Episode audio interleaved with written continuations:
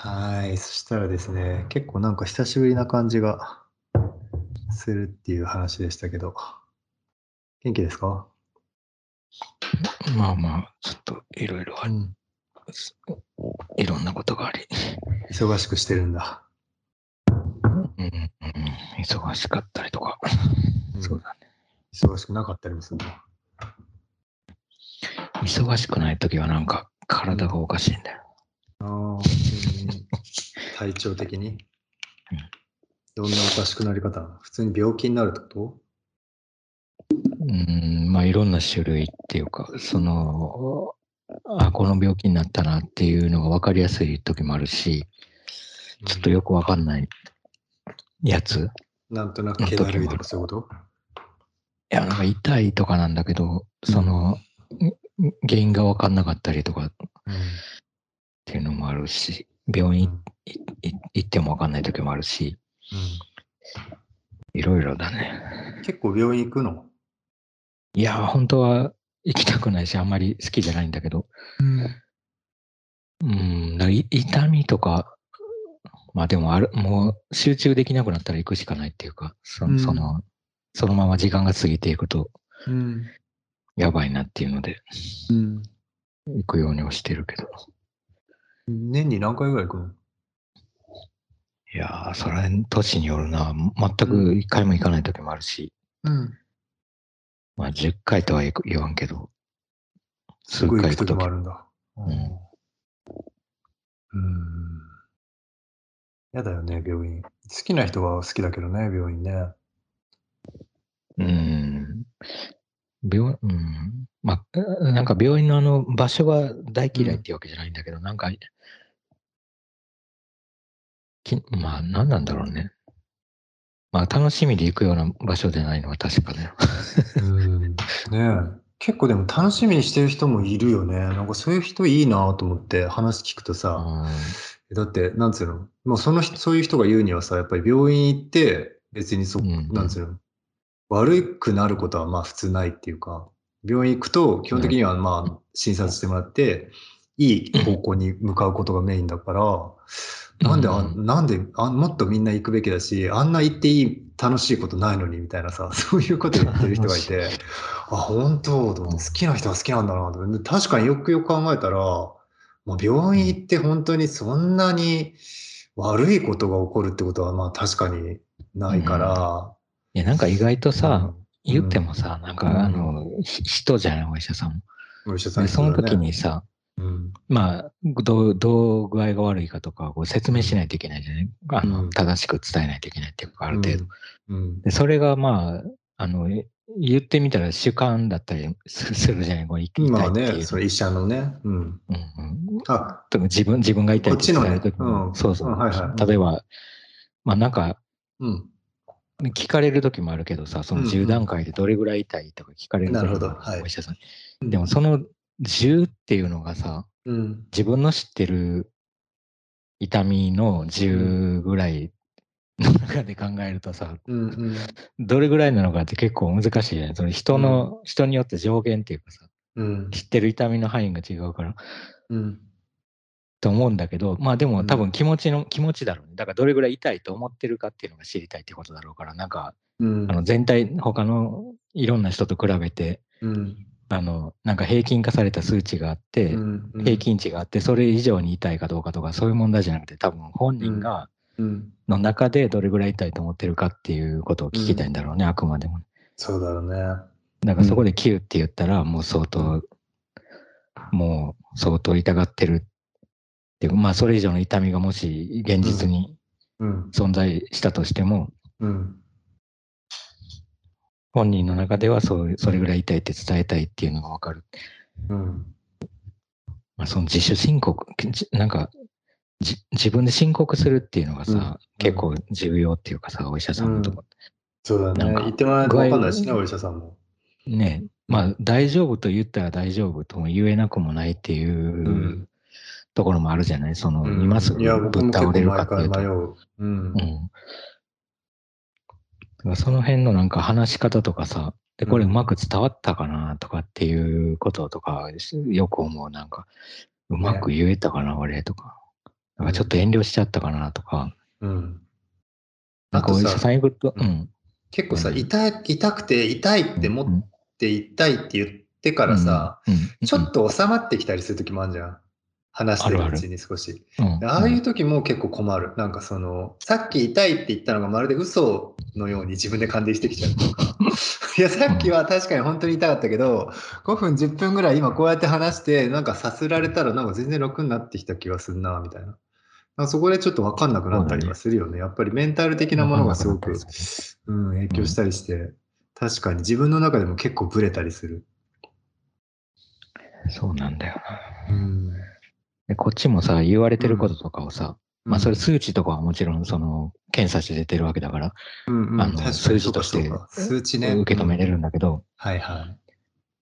なんかその、それのこう、誤差みたいなものとかわかんないっていうかさ、その、あれ面白いね、で。確かに。うんなんかさ、あれなんじゃないの？毎回さ、まあ別にやる必要ないけどさ、例えば、嘘発見器とかあるじゃん。ああいうさ、ああいうのと一緒にさ、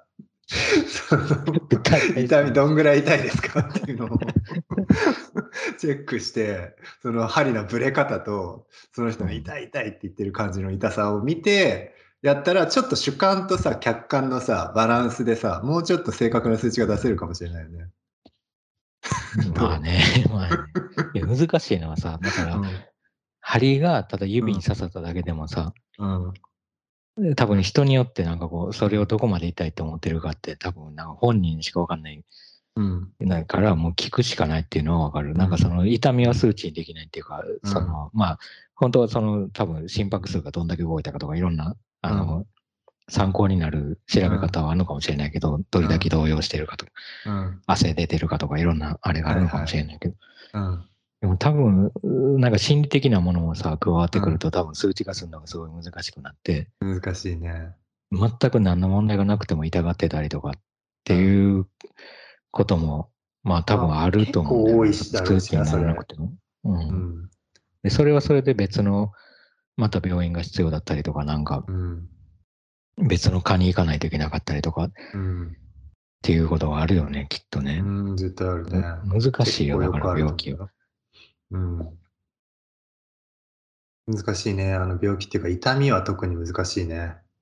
うん、他人が変われないから。ねなんかう、ん。痛みの最中にある時しかさ、その痛みに対して、そこまでリアリティがないっていうか、うん。その結構喉元すぎるじゃん、なんか。うん。行ってみたいになってる時は、本当にもう、あのーごまかしきれないさ、うん。苦しみにとらわれてるけどさ、うん。収まると、なんかまあ、なんていうの、もうもう一回それが来ることを想像しにくしにくいっていうか、うん。また来るんじゃないかって、覚悟しにくいうん。かったりする。うん。なんだろうね。やっぱその瞬間だけがさ、なんかもう最高、なんか、あの、現在形としてさ、もう。痛い痛い言えるけど。うん。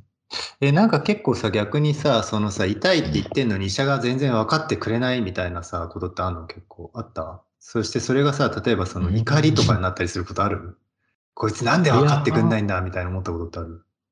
まあ逆に多分、うあの、まあ良くも悪くもかもしれないけどさ、うん。経験値があるから、そうだね。多分これぐらいの傷だったら、これぐらいのうん。ダメージを体が負ってるって、まあ痛いって言ってるのはわかるけど、うんうん。多分そのままでも、うん。あの、そこまで大事には至らないって思ってそうっていうのを伝えてあられると、意外とそれがちょっとマシになったりとか、ね。まあ痛いけど、痛いけど大丈夫なんだっていう。あーなるほどね。じゃあ一応あっちのそのプロフェッショナル具合を、まあ、信頼するというか。まあまあお医者が言うならある程度はそれしかないうんうん。なるほどね。まあそりゃそうだよね。そうだよな。そういうのってあんのかな？医者に、なんでこのお医者さん分かってくんないの？みたいので怒る人っているいるのかな？どうなんだろなんか一瞬途切れちゃったね。う。配信途切れた？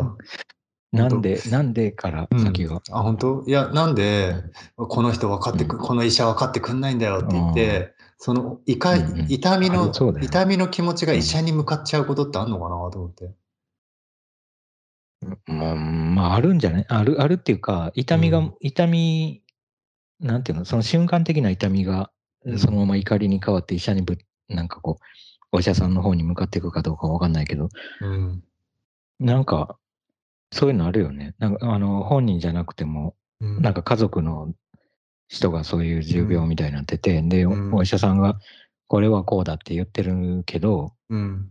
まあそれはあのそんなわけがないみたいな感じで、うん。こう、あの疑う気持ちというか、まあうんもちろん、あの、なんていうの、うあの、それが100%正あの言い当ててるかどうかわかんないから、うん。もちろんあの疑いを持つっていうこと自体は間違ってないうんのかもしれないけど、それがさ、なんかこう不満に変わって、うん。なんか事件になったりとかっていうのがなんかあった気がするよね。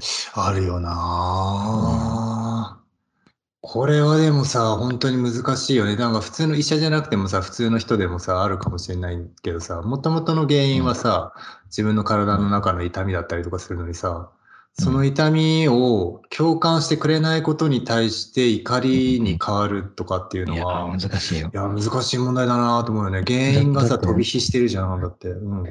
結構さ、その、うん。げ外科的なさ、怪我的、うん。怪我みたいなやつだったら、痛そうっていうのがある程度ね、血が出てとか、血が出て切れててと赤が赤か。が出てて、うん、はいはい。ちょっと危機感を感じたりとか、はいはい。変な風に曲がってたり、腕が曲がってるとか、指が折れてるっていうのは見た目でわかるとか、腫れてるとか、うん。色が変わってるとかうん。っていう信号が見えたら、うんやばい、やばいな、多分っていうのでさ、うんまあ、うん想像はしきれないものの、なんとなくこう、共感しようとするけど、うんなんか何も内科的なさ、お腹が痛いとかになってくると、うんまあ、痛いって言ってる、言言ってるから痛いんだろうなっていう言い方しかでき,、できなくなるじゃないこうこうなってるから痛いんだろうなっていうのが見えないよ。。うん。いや、本当にそうなんだよ。いや、あれちょっとやっぱり難しいなと思うのはさ、あとさ、その、具体的にそのメンタルがさ、きついとかっていうのもあると、そういう人もいると思うんだよ。で、そういうのをさ、うん。意外とさ、吐露してる人って結構いるじゃん、インターネット上で。その、自分が辛いっていうことを言結構言ってる人とか。で、別にそういうこと自体いいと思うんだけど、で、読む人がいたらそれはそれでいいと思うんだけどさ、あれやっぱりでもさ、お腹が痛いとかっていうのを結構言う人もいるの？例えばインターネット上で、お腹が痛いっていうことを誰かに分かってほしくて、まあ、いるんじゃない？あお腹がすごいうん痛い、痛い、痛いって言ってる。うん、見たことある？特にさ、なんか相談っていうか、うん、ああ、の具体的な。相談系のやつは、こう、おはいこうが痛いんですけど、なんかど。うなってる可能性がありますか？みたいな。感じなるほどね。あ、そっかそっか。それは理由を知りたいって感じか。まその感情的に痛い痛い痛いとかっていうのを書いてるんじゃなくて、じゃなくて、うんまあ、相談したりとか、同じ人いますかみたいな、そういう、これ普通かどうかって、まあ、よくあることなのかどうかっていうのを、なんか、聞いてる人が時々見る。うん。確かにそれはありそう。や痛い痛いって叫んでるだけの、それ書いてる場合じゃないだろうっていう感じになりそうだよね。痛い痛いってだけ書いてあったら。そうだよね。いや、うんなんか、その痛いっていう原因とは別に、それを分かってほしいっていう気持ちが、ちょっとその別離で表現として出るのがちょっと面白いなとは思って。なんかさそれはそうだね。ねうんうん一番最初はさ、もちろん医者に伝えるっていう意味で、まあ、あの言いたいっていうよりは、まあ、そういう状況で言うっていうのはあったけど、うんなんかでも確かにその痛いっていうものと、それを伝えた時に痛いんだよっていうのがちゃんと伝わらなかった時に、全然感情が変化して、その、外部に向かったりするのがちょっと面白いなと思ったわ。それこそさ、だからうん。医者の場合はさ、こう、うん。とにかく医者が、まあ、うん。原因を突き止めてくられるはずっていう期待がある確かからさ、に確かに。まあ信まあ頼もあるし伝わんないとって思ってるけど、うん。多うん。分そうじゃない時にさ、痛い痛いとかなってたりさ、うん。うん。声に出して痛とか言ってたりするっていうのは、うん。まあ、周りにさ、まあ、自分だけでは解決できない、その、いうん痛くてなんか動けない状況とか、うんなんか弱ってるような状況を周りの人間に伝えて、うんまあ、い助け合うっていうかう、ん助けてもらうっていうか、うんなんか悲鳴みたいなことだよね、きっとね。なんかん動物とかもなんか怪我して確かに悲鳴だな泣いた。りしてるって。うん、確かにそうだね、悲鳴だな。悲鳴を受け取ってもらえなかった時に、やっぱり絶対に、何らか怒りとか絶望とかにはなりそうな気もするな。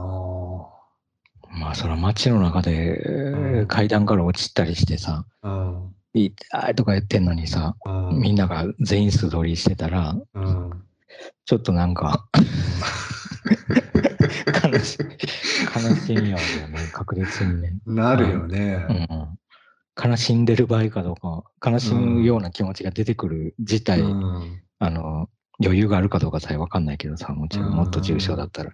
うんいや、確かにそうだよな。あそこでなんか絶対にさ、感情が生まれてくるのは面白いよな。やっぱり感情ってそうやって生まれるんだね。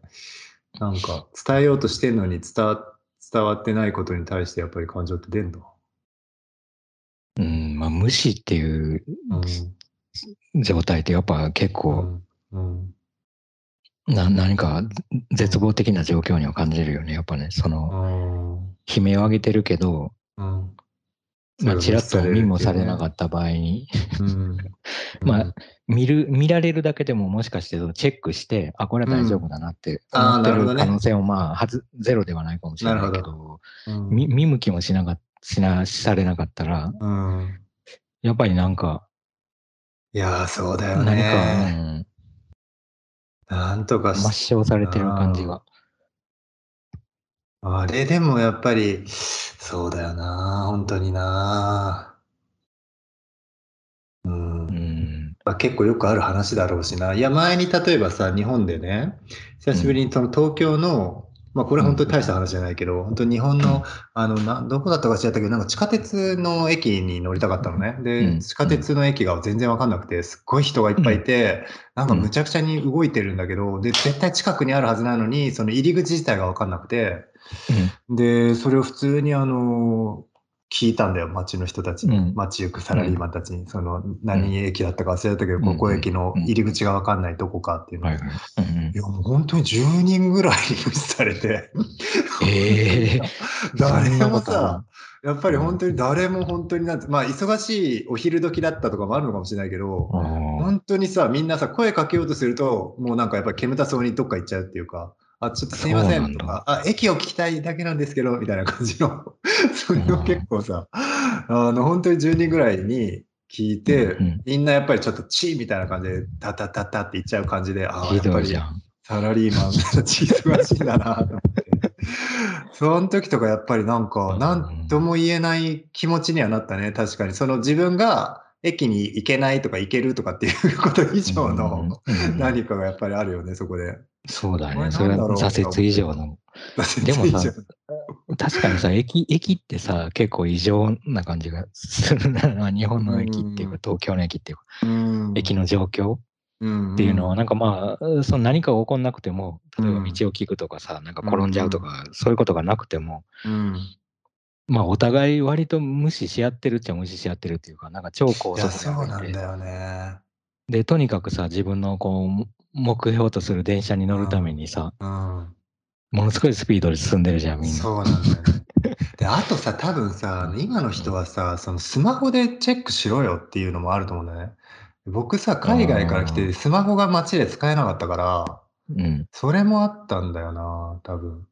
人に聞いてねえで、お前、まず自分でスマホでまず見ろよ、みたいな、そういうことかなとも思ったんだよね、ちょっと。いや、聞きたくなる。スマホないんですよって言いたかったんだけど。うんいや、スマホもさ、案外、あれよね、なんか、駅付近とかだとさ、ああ、あるよね。なんかなんか立体的にになってたりして、わけわかんなかったりさ。うんあるはずのものがなかったりね。そうそうそうそう。らもう聞いちゃいたいよっていう時はあるよな、だから。ねえ。うん。いや、そうなんだよな。やっぱりあれいやでも面確かにそうだな。なんかさ、うん。まあ、道聞くのとかじゃないけど、道とかうん駅とかじゃないけど、うん。なんだっけな、どこだっけな。どこかの店で、うん。ちょっと何を買おうとしてたのか忘れたけど、電気屋だか、うん。画材屋か、なんうんかそういうホームセンターかな。なんかホームセンターだった気がする。そこで、うん。なんか店員の人に、まあホームセンターって結構でかいとこはでかいじゃない？うん。で、行き、行き慣れてないホームセンターってさ、本当に時間がかかるのよ。そいや、の、本当に違う。あの、あれ見つける、あれ見つけたい時っていう、急いでる時でも、あの余裕があったらもうくまなく見たいけど、もそ、の、欲しくないものまで見ちゃってなんかうん楽しくなったりもするけど、うんまあでも急いでる時は、まあまずはそれを買わないとそりゃそうだよ。焦るからさ、うんまあ店員の人がいたから、こうやって、うん。あの、こうやってっていうか、あの、すいませんって言って、うんうん。あの、話しかけて聞こうとするじゃない。はい、それはもうね、そうそうう。ん。そうするしかないよ。うん。なんか、ある時に、その時にむちゃくちゃなんかこう、後ずされみたいなのされた時があって、店員に？そうそう、なんか、店員はそれ何の警戒なのかわか。んない。店員は仕事しなきゃダメだよ、それ。うん、そうだよね。なん何かの何、なんか出てたのかね。なんか攻撃、攻撃的なさ、なんかさっきみたいな。あこっちの勢いが強すぎて。どんだけ勢いいなんか出てたかなんと思って。うん、ちょっとごめんと思ったけどなんかね、ほんと、あの、なんで不思議だったね、それは。え、その後はちゃんと聞いてくれたの？え聞いてくれたよ。それは逃げられはしてない。あ、そそれは逃げたた 逃げ切れられはしなかっにうん。た。後ずさ、一瞬は後ずさったんだ。うん。ああ、なるほどね。ぎょっとされたっていうか。あまあでもそういうことは確かにあるかもな。でも、まあ一回ちゃんとぎょっとした後にでもちゃんと確認して、ああ大丈夫だなと思ってうん話してくれたんだったらまあよかったよね。そうだ逃げられる言われはないけど、ね、その別に武器とか持ってないし大大丈夫なんだけどね。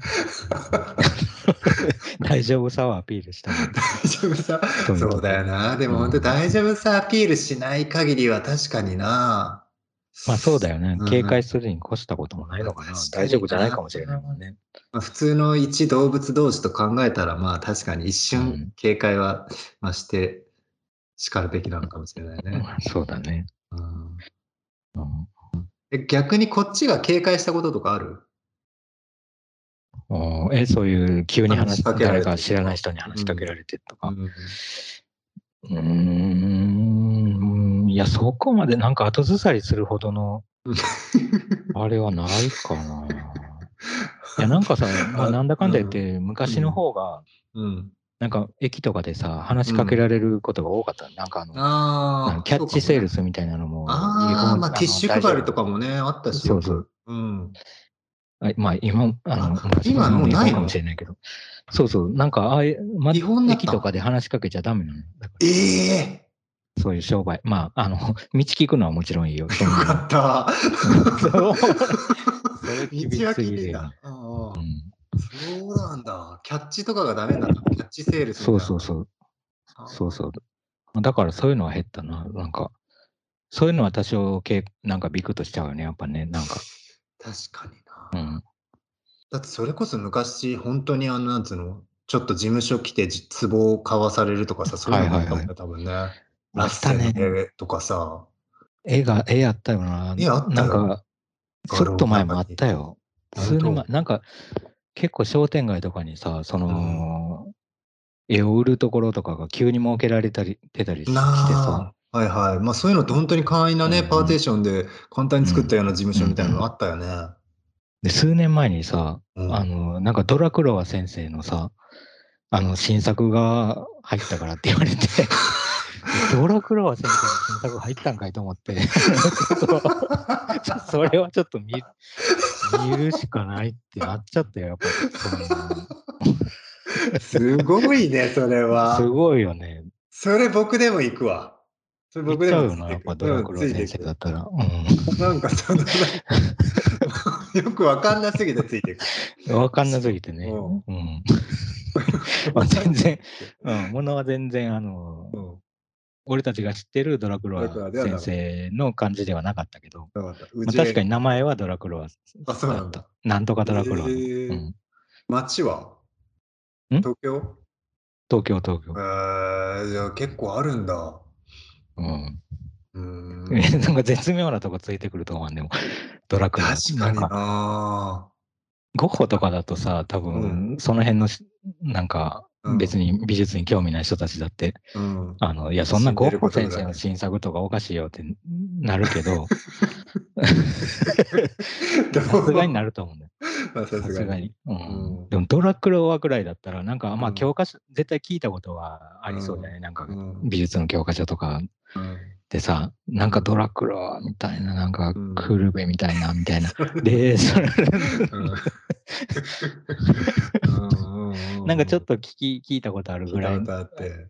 うん。まあまあ、本当はそんなあれ、あの、うん本当は本当に、あの、ドラクロワ先生と呼ばれて叱るべきドラクロワ先生なんだけど、うんうんうん。すごいな、でも、それは油絵だったの、やっぱり。いや、なんかね、ポスターみたいな。なんていうのかな。そうそう、ポスターみたいな、あーやっぱ版画みたいよくあるよねなやつで、あーそうそうそうポスターみたいなねなんか綺麗な家みたいな、街並みみたいな感じだった気がするな、確か。パステルカラーであーまあでも大体そういうもんだよね、基本的にね。ポスターでパステルカラーで、ちょっとそうだよ。都会の風景みたいな。そうそうそねえはう。もう買い得だった気がする。お買い得だった気がする。いや、数万円だもん。だってドラクロワ先生からしてみあドラクラ先生だったよね。ま あドラクラ先生の新作としては、まあうん確かにね、うん激安だよ。激安ではあるけど。うんはい、あーまあでもなかなかでもね、よくよく考えてもね、後ずさった経験ってそんなにないね。ないよな何かに後ずさった経験ってよくよく考えてみてもね、あんまないな。うん。思い出せないな。なんかあるかうんな。まあなんかか野良犬とかさ。そう、今僕も本当にそういう感じ。うん本当に分かりやすく動物と対峙した時とかに、うんうんうん。あっていう感じで、まあ確かに後ずさる感じはあるけど、うん人間相手に後ずさるってまあ相当なことされたね。しかも店で、店内で。そう相当なことしちゃったのかな。なんか相当の何かが出ちゃってたのかな。出ちゃってたんだよ。スズメバチ並みのなんか、うん、気をつけないと。バチのなんだろうな。いや、スズメバチ結構後ずさっちゃうんだよな。まあ、くじ去るね。まあ、蜂に、蜂は怖いもんね。不意に来るじゃないススズメバチとかって。不意に来る。うん。まあ、不意さもあるのかな。だから、不意、不意に行くとやっぱそういうスズメバチ的な。うん。あだもうちょっとだから近寄る前に行くぞっていうなんかこう気配を。とか雰囲気を漂わしながら行けば、ちょっと手を振りながら近づいてくるとか。そうそうおいみたいな。そ れ逃げるよ、逃げるだろう。それはそれ。怖いね。そうん、怖いね。ちょっとね。怖い。手振りながら近づいてきて、いつまでも近づいてきたらうん怖いね。なるほどな。まあね、結構難しいよな。まあそういう時にやっぱりコミュニケーションが図れないことに対して、うんまあ感情が動くんだな、なんか。うん、そうだね。確かにそうだな。なんうかん伝わらないとか以上にさ、なんか、なんか危険視されたりとか、うん。あの、なんかこう、怖がられてるっていうような動きっていうのはさ、うん。ちょっと、うん。まあでも考えさせられるよね。うん。何か、何、何かが原因は絶対あるもんな。まあ常に全ての人にビクッとしてる可能性はあるけど、そまの人あそういう、そういう、そういうキャラというか、そういううん体質というか。うんうんまあ一応そうやってあの警戒心を解かないっていう。うん。そういう人もいるかもしれないうね。ん。そうやってそこにで働いてるのかもしれないから分かんないけど、うん。うん。まあだから別にその人が悪いわけじゃないんだよな。うん。悪いとかいいとかじゃなくて、うん。動物同士の何かその、兼ね合い、なんか重なり合いが。そうだね。なんかでもやっぱりあれはこん基本的にはその感情が動くときってコミュニケーション以外のうん時でもおこ動くっけ？いや、動くと思うよ。一、人一人の時もなんか、かあるっけ？うん。いや、全然一人の時動くよ、多あ分。本当？一人の時そんなに動いあ、でも、うん。待って、今ふとそうやって言われて思ってたけうん思ったけど、うん一つはうん。分かりやすいのは多分、うん。お思い出っていうか、なんていうああ、の、はいはいはいはい。記憶、記憶を。こう頭の中で思い浮かべてる時にああ、なるほどね。動いてるっていうのはもう動くと思う。そりゃそうだね。喜んだり、まあ悲しんだりするだろうね、うん思い出で。うんまあ、あとは、物相手でも起こるんじゃない？やっぱりリンゴが腐ってるとかさ。食べようと思ってたらリンゴの裏がど。腐ってたとか。それはやっぱりリンゴに向かうわけ？その怒りは。いやー、リンゴに向かわないんじゃないかな。なんか跳ね返ってきそうだよね。やっぱリンゴをリンゴの、うんリンゴを管理してた自分っていうか、自分管理しきれなかた。った自分に、なんかこう、不満っていうか、あーっていうえ、そのでもさ、反省っていうの？うん。そなるほどね。その、もともとの、その、リンゴが腐ってたって思った時に、うん思うかあの生じる怒りみたいなものって、うん。そのさっきなりの言い方をすると、なんで自分はこれ食べようと思ってたのになんで分かってくんないのっていう気持ちもあんのかな？食べようと思ったら食べれないみたいな。リンゴが分かってくれてないってこと？リンゴが分かってくれなかったのか分かんないけど、自分が少なくとも食べようって思ってたこの気持ちをないがしろにされたっていうような気持ちってあるのかまあ、ないがしろにされたか、されたっていうよりは、多分、なあれじゃない、その、食べようと思って、うん。あの決めていたはずなのに、うんうん。それをなんかこう自分がその、うん。なんというの、なんていう、その、決めてた通りに遂行できなかった、うんうん。こうスケジュールのズレっていうかさ、ああ、スケジュール予定の、ズレだ。定のズレ予定のズレなの？これ食べたか、うん。あの、これ食べてから散歩に行こうと思ってたのにこれ食べれないから、うんうん。もう座ろうみたいな。全然怒ってもないし、楽しそうな人生だ、それ。ああ、なるほどね。まあでも確かにそのスケジュールのズレってちょっと面白いね。要するに予定のズレだよね。そうなるはずだと思ってたのにならなかった。うんうんうん。うんあ、そうだね。予想、予想の外れっていうかさ、うん。想定の外れみたいなののって結構ショックは受けるよね。多少。ああ、なるほど。まあ柔軟になんとかうんさ、うん あの、人はそそういうことが起こっても生きていけると思うけど、うんうんまあでもなんかちょっとそこでさ、こう、うん心が動いてるのは確かだよね。ああ。なるほどね。そっかそっか。じゃあやっぱり予定の、まあしかもそれがいい予定だよね。だから何らかの期待みたいなものが、うんまあやっぱり崩れた時に、ううんん、やっぱりそうなっちゃうんだな。そっかそっか。あとあれなのかね、なんかその、なんていうの？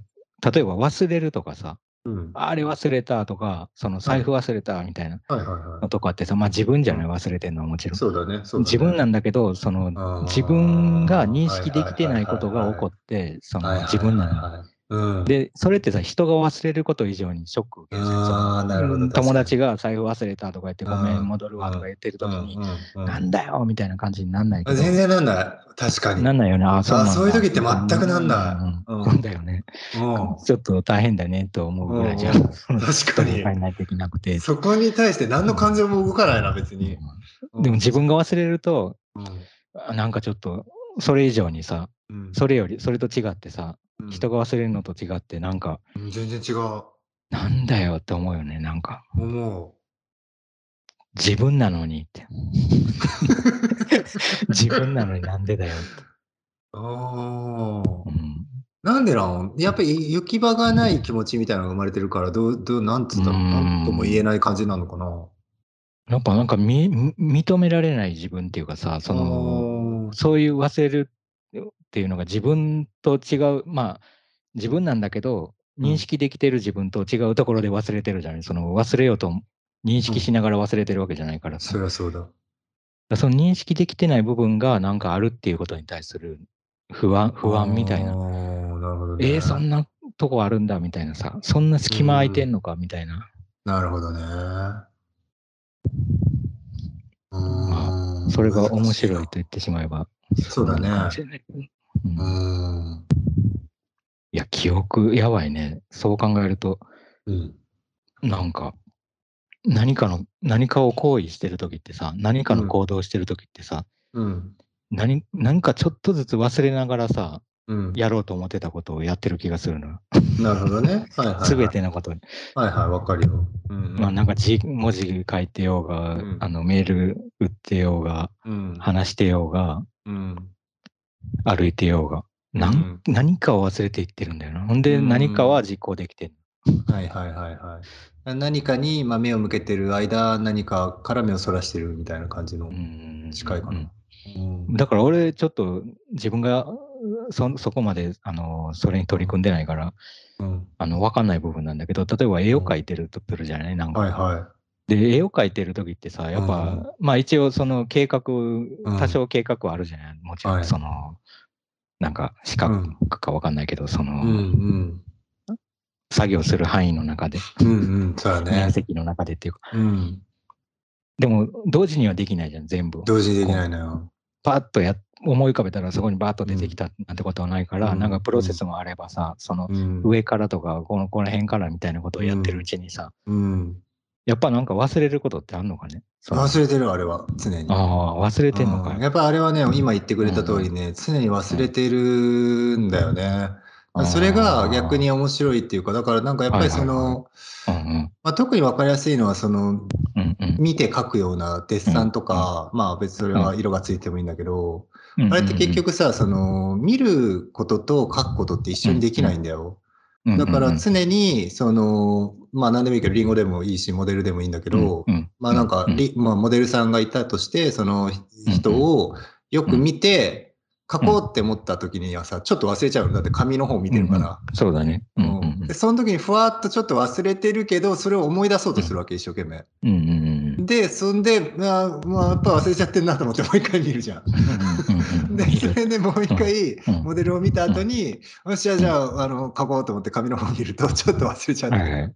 そうだね。でそ。れ結局その繰り返しだから、うん。あれってやっぱり常に忘れてるっていうこととうん。思い出そうとしてることで、まあ、物事が立ち上がっていくっていう。そうん。うん。それは面白いよね、確かに。うん。そっかそっか。その忘れのさ、忘れのなんていうの？うん。あの、量っていうかさ、うん。この部分はすごい多く忘れてるけど、こっち、うんこの、このあたりはちょっとしか忘れてないみたいなさ。うん。うん。なんか常にその忘れの、なんていうのかな、なんかグラフみたいなのがあったら、こう、ずーっと同じなるほど、確かにね。曲線、忘れのグラフ直線をえ、えうんあの描いてるわけじゃなくてさ、うん。なんか結構こう、ばらつきがあるような気がするんだよね、何かやってる時に。確かに。うん。それも不思議なんだよな。確かにそうだよね。だそれこそまあ分かりやすくデッサンとかだったらそれはさ、もう見てこっちくうん見てこっち見てってあれだけど、それが全体的な人生で行われてるとしたらさ、裏は出てくるよね、絶対むちゃくちゃいろんな。ういや、本当にそうなんだよな。確かに。うん。いや、面白いよな、やっぱりな。うん。なんかさ、やっぱりその、記憶とかもさ、よく言われるのが、その、うんあのー何かを見たときに人は記憶するんじゃなくて、何かを思い出そうとするときに人は記憶するとかってよく言うんじゃない？うんそれも結構やっぱ面白いなと思うんだよね。一回見て、それ、一回見たから人ってその記憶が頭んじゃなくて、一回見たものを自分でもう一回その、組み立て直そうとするときに、まあ刻まれるっていう。それも結構やっぱりね、面白いと思うし、実際さっき言ってたような、その日々何かを忘れていってるっていうのは、すごくよくわかるんだよね。うんうんいや、むちゃくちゃよよくできてるとも思うんだよ。よくできてるよね忘れ忘れるシステムっていうか、んそうだね。まあ覚えるシステムともちろんあのセットうんだとは思うけど、うん。それは本当にそうだよね。なんかさ、忘れてることにもさ、はい。あの、あれ忘れたなっていうので、あの、は何かを忘れてることは分かっててさ、思い出そうとしちゃう忘れとさ、うん忘れてることも忘れてるやつがあるじゃん。あるね。うん、ある。もう何を忘れたのかも忘れてて、その忘れたっていう事実、状態さえももう忘れてるっていうこともあるっていうか。うん。うん。だ結構忘れの中に幅があるっていうのは、うん。なんかね、多分それが必要なことでもあるんだろうなっていう気がするんだよな。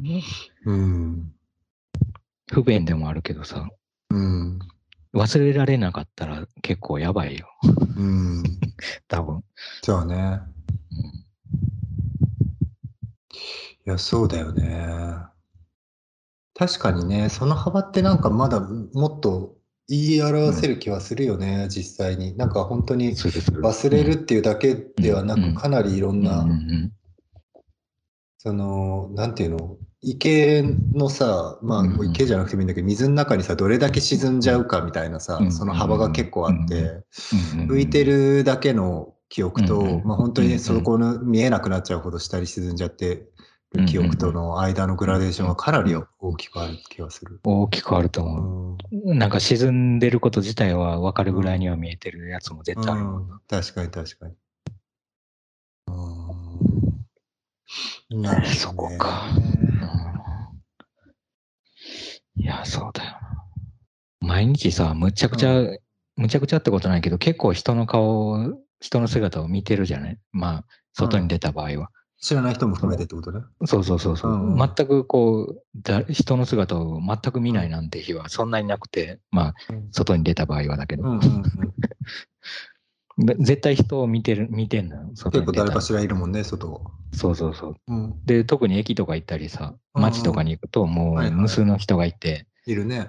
で、いろんな人の顔を見たりとか、まあ、うん。顔、見たりっていうか、あの、目に見ようと思って見てるわけじゃない。けど、うんうん、うん。目に入ってきてっていうのがあるけどさ、うん、まあでも、やっぱり思い出せないよね。なんかあの、帰ってさ、うん。いや、思い出せる場合もあるんだけど、うん。ほぼほぼ、今日誰を見たか、ひど、どんな人を見たかっていうのは、うん確かになんか、あの、定着してないね、全然。うん、してない。全然してないね。なんでなんだろうな。そのビクッとされたうん。人の顔はなんとなく覚えてんの。まああ。あだから少なからずそこでちょっと重なったから、やっぱり何らかの関係性を持ったんだ。うん全然違うと思うけど、もちろん目の端に入った人たちと。うん。こんなに目に入り、入り合ってるのに、うん。おまあ全然認識し合えないっていううん。のは人が多いね。まあでも人は多いね。うん、人多いよな。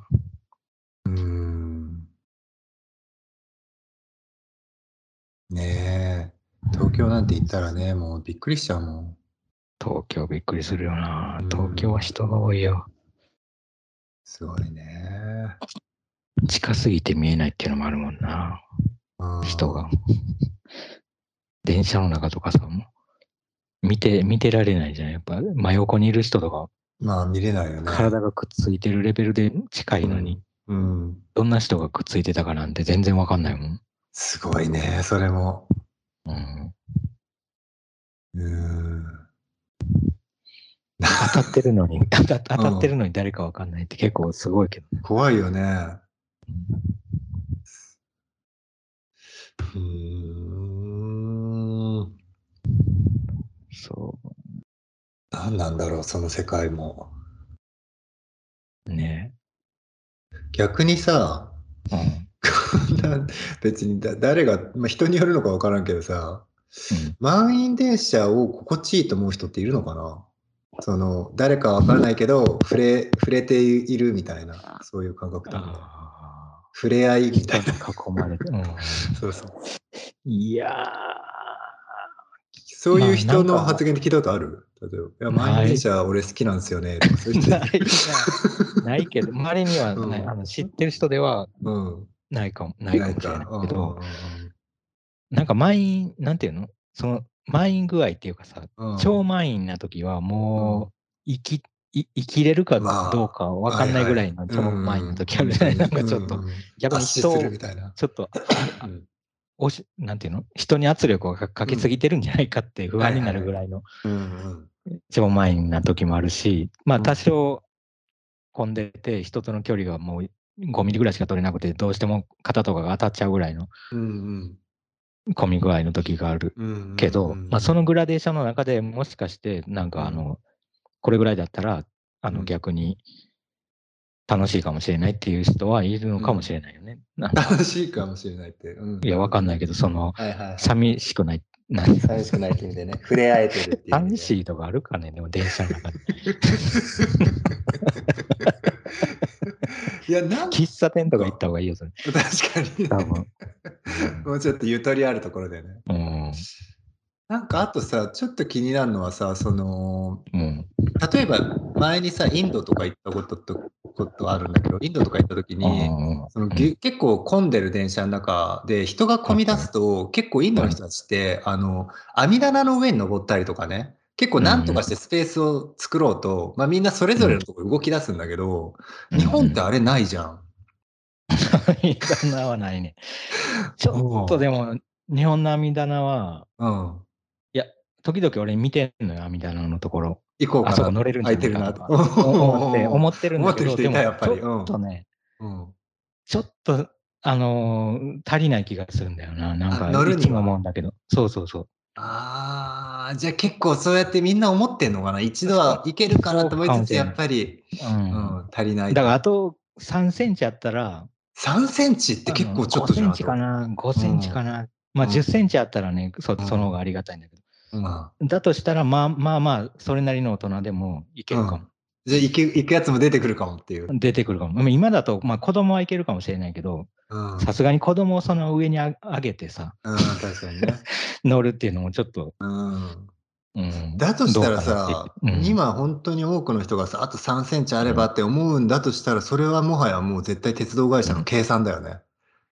そこの3あーそうだねセンチを削ることによって、阿弥陀山には、そうそうそう、阿弥陀山には排除、排除されてる。排除アートだ。うん。なるほどね。あだとしたら、なんだ、やっぱりじゃあ鉄道会社も考えてんだな。考えてるよな。あそこ乗られると、うん。また変なまあでも問題になっちゃった乗られたところであるっていう。まあそうだね、降りる時のさ、まあうん登る時降りる時のアクションがあるから、そうだね。その時にどうなるのかっていうのをコントロールしきれないっていうのは。そうだよね。登った時、満員でやったらさ、なんかさ、うん本当にそれこそうんぎゅうぎゅうのライブ会場にさ、ダイブするみたいな感じでいけるかもしれないけど、いつの間にかうん結構ね、ガラガラになってたらもう降りれなくなっちゃったりとかしたし降りれなくなって。だからそうすると、ちょっとしたはしごをつけないといけない確かに、からって、確かに。確かに。結構めんどくさい。めんどくさいね、うんそしたら、確かに。なるほどね。でもあのぎゅうぎゅうを、まあぎゅうぎゅうと感じながら、うん。うーん、でもさ、うんうん。いつも、まあ、い思うの、時々思うのはさ、うんまあ、車両増やしたらとか思うじゃない、普通は。はい。はい。車両増やしたら、まあ、その分、うんあの、余裕できるんじゃないとかさ、うん2倍に増やしたら、まあ、うん。これ半分に減るわけだから単純にとかはいはい思うけどさ、うん。それをそれぞれの車両が繰り返していったらさ、繋がっちゃうのかな、つらしって何その車両同士が。なんかこう、例えば山手線とか分かりやすいリングになって、あ、確かにね。やっぱり一度は考えるよね。山手線。考えるよ。ね、それは。山手線がリングにならない理由っていうのを考えるよね。うんうん、まあ、考えてみたら、リングになっちゃうと、うん。まあ、ど、うん。どう駅に駅の前に止まってる人はいいけど、うん、そうね。そうじゃないところで止まっちゃう、止まっちゃった場合、そのままうん。うん。乗ったままそこでうん。詰まったままになり、そうだね。まあいろんな問題は出てくるのはわかる出よ。てくるね。一回一回そのね、車両うの、んあの、いちいちドアの閉会してたら多分、それこそ時間かかって大変だよね。うんうん。うーん。つながっちゃダメだよ。やっぱでもね、ギリギリまでいけるかもしれんけど。考えちゃうけどね、一回はね、つながった方がいいんじゃないかとね。うんねうんまあ運転できる限界とかあんのかなやっぱ長すぎると、なんか危ないとか、まあありそうだよな。曲がれないとか。うーん。うーん、なんかそのジョイントがうまくいけばいいんじゃないかなとは思うんだよ。その、例えうん。ば、ある程度の速さでぐーんって回っている、その円があって、もうすでに、うん。つながってあ、る円、がね。ううん。ん、つながってるラインうん。と、うん。あと駅からそのところにスッて入れるジョイントの部分、うん。要するに高速道路にスッて入れうん。るそのジョイントみたいな、それさえ開発できたら、うん。その、常に動いてる、そうそう、常に動いてる、つながってる円に対してう、ん。うんスッて入る人とスッと出れるジョイントがあれば、まあうまくいくんじゃないかなと思うけど、速く走ってたらだけじゃダメだよね。ダメだよな。スピードから、だから、人がその速さも求めるんだったら結構難しいかもね。その混み具合はもしかしてその、ああ、そうかそうか。緩和されるかもしれないけど。うん、確かに。うん。もうだったら歩こうみたいなそうだよね。人も出てくるかも。出てくるよね。うん。その回ってる中で。ねえ回ってる、あ、そっかそっか、回ってる中である、まうんあ、歩いていけばいいのか、前に向かって、うん進行方向に。そうだよな。だからエレベーター歩いてるみたいになるってことでしょ？え、あの、エレベーターじゃない、エスカレーターか。あれ？どっちだっけ？えっとあの、階段の。エスカレーター。エ。スカレーター。うん。エスカレーターを歩いてて進んでるみたいになっそうそうて、そうそう。あまああ、動く歩道みたいなことになる。うん。だし、実際にその、なんていうの、常にそれがね、回ってるんだとしたら、その場所的、空間的なそのスペースもできるし、時間的なね、スペースもできるから、その、うんあれってやっぱり溜まるのって毎回毎回そのね、時間が限られてるでしょ？うん。うん、それをある程度ね、常に、えー入れるようにできたら、まあ、つくよね。うん。なんか、なんかいろいろ問題は、なんか問題がありそうだけど、でも確かに、あご、溜まるのは、うん。あれだね。時間が区切られてるからだな。うん。溜まってるもんな。相当溜まってるよね。いやー、貯めるよね、あれね。うん。ドキドキしてくるよね。今、どんだけ溜まるんだろうって。自分がいるときにさ、まだ溜まるかなって。あはいはいはいはい。いや、あれすごいよね。だって列2列になったりしだしてね。もう次のうん次の電車待ちの列ができたりするじゃん。うん。だ向かいのうんホームの人とさ、もう背中が当たるぐらいまでこああ。う、お互いに並んでて、なるほど。みたいな時もあるもん。もう合体しちゃってんだ、列が。並びすぎて。あー並ぶの好きなのかな、やっぱり。まあ、並ぶっていうか、身動き取れないよね、あれ。その、なんか前に行こうにも、例えばもう並ばなくていいみたいになったとしても、うん、いけないんじゃないかな。動けないんじゃないかな、もう。あの、一番混んでる時はね。うん。うん。え例えばさ、まあ、あの法律的なこととかって一切関係なくしたとして、うん。タクシーに乗りたい人が並んでたとするじゃん、例えば。うんうん。である程度、はいはい。どうあの乗車同、同時に乗車 OK ですよって言ったとして、うん。うん。結構乗れるだけ乗ると思う？人って。あえ同じ一つの車にそうそうそうそうあの他人同士とか別の人たちが法律的には OK っていうことにして、その運転的にも OK ってことにしたとして、ただ気持ちとして、うん。タクシーだったらそんなぎゅうぎゅうまで乗るかな？うーん。待って。まあ、ぎゅうぎゅうには乗らないかもね。だから、あのー余裕がありつつ、こう、うん相席みたいになるっていうことは全然あると思う。そうだよね。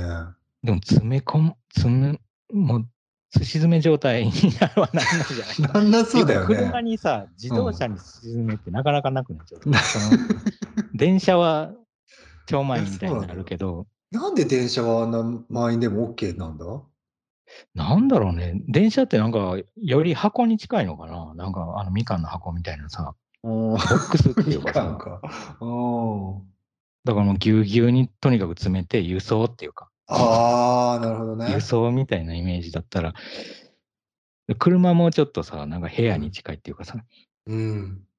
そんな部屋の中にぎゅうぎゅうに人がつまんないうんの。と一緒で、まあ、ある程度こう、プあの、プライベートなうんスペースは維持しつつの、うん。うん。なるほどね。うん。あとあれじゃない？運転士がさ、うん運転手っていうか、運転してる人がさ、車のタクシーとかの場合はさ、うん。その客と同じ空間にいるじゃない、ほとんど。うん。いる。その中で寿司詰めになるってさ、結構危険よね、やっぱ。あまあ、普通に危険は危険だね。確かにね。電車はなんかやっぱ、そこが切り離されてるから、ああ。いくら客がさ、ぎゅうぎゅうになってても、運転士のとこはやっぱ安全っていううん空間があるじゃない？あそこまで人が集まるとはかないもんね。確かに。うん。なんかあとさ、あのさ、座ってる人たちと立ってる人たちの違いも結構ある気はするんだよね。なんか、なんだかんだ言って、そうそうそう、そのぎゅうぎゅうに電車が満杯になってても、うん。座ってる人たちはある程度の余裕が常に保たれてるじゃない？保たれてる。そのさ、座ってるあんなにぎゅうぎゅうなのにさ、座ってる人の上に座ろうとする人とかいないじゃない いいなね。でもさ、うん座ってる人のギリギリまで立つ人はいるわけじゃん。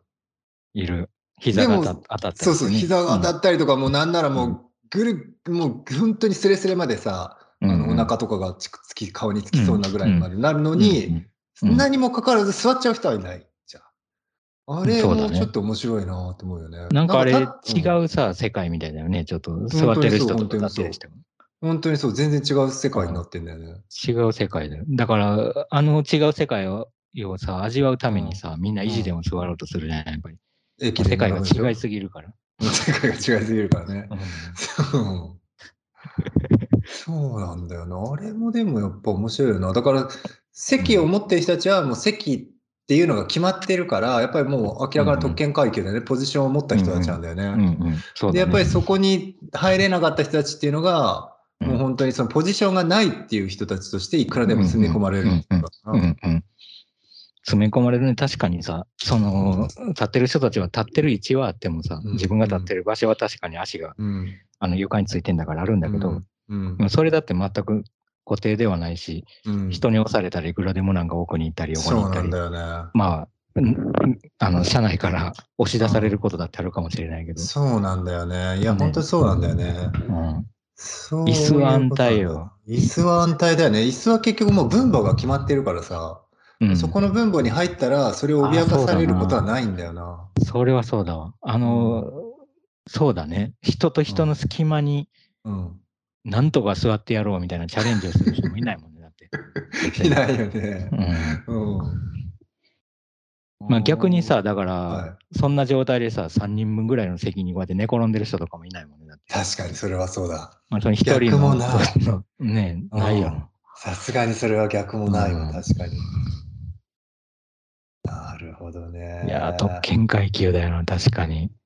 あれはは。まあみんながやっぱりそりゃ欲しいよな、あのポジション。相当欲しいよ。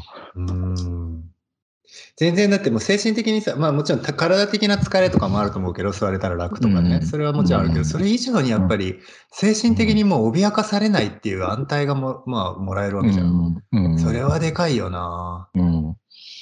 でかい。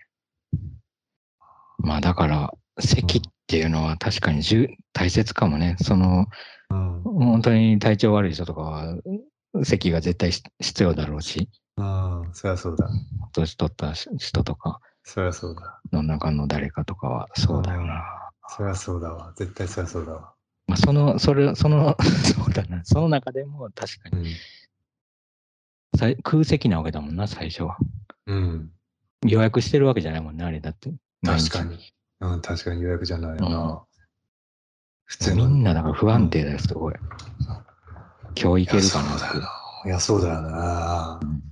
でそのためにやっぱりね、準備したりとかさ、備えたりしてるわけじゃん。まあ、だからあんな走ってんのか。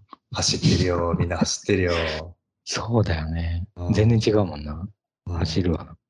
うん。あと、あの、何？車両の先の方行ったりとかさ。はいはい。うん、狙ってるね。狙ってる。やっぱ準備して。みんな同じこと考えてたりしてさ、ああ、本当にそうそうそ逆に混んだりっていうのはあるよな。う。あるよね。いやー、やっぱりポジション、まあ大事なんだろうな。精神的な意味でも。うん。うんいや、そうだよ。それさ、逆にさ、はいもう絶対ここに立つっていうのが決まってたら、そっちの方がいいの？その、なるほどね。それはいいアイデアだね。なんか、もしかして人によってはね、絶対にあの、ドアの横がいいって人とか絶対いるだろうからね、うんドアの,、あの脇が絶対に私のポジションだって思ってる人とかいるだろうからな。安心すんのかね、それで。その、まあ、安心番号まあ振られてたりして、ここ、ここがもう立つ。あ番号は振られてんだそうそう。でも絶対に脅かされないのは決まってるわけ。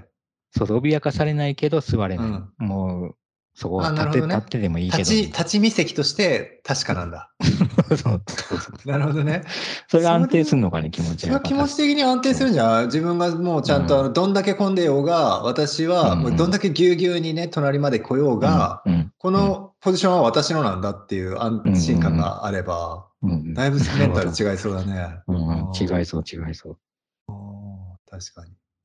そっか、そっか。なるほどね。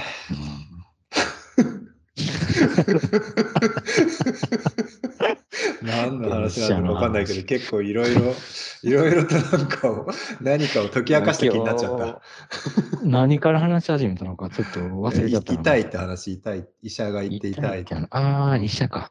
もう医者言って痛いっていうのを伝えるっていう話から置いてって、ポジションの話で。ポジショニングの話でうん来ましたけど。はい。はい。そしたら一回ここで、えー、トイレ行ってご飯行きましょう。はい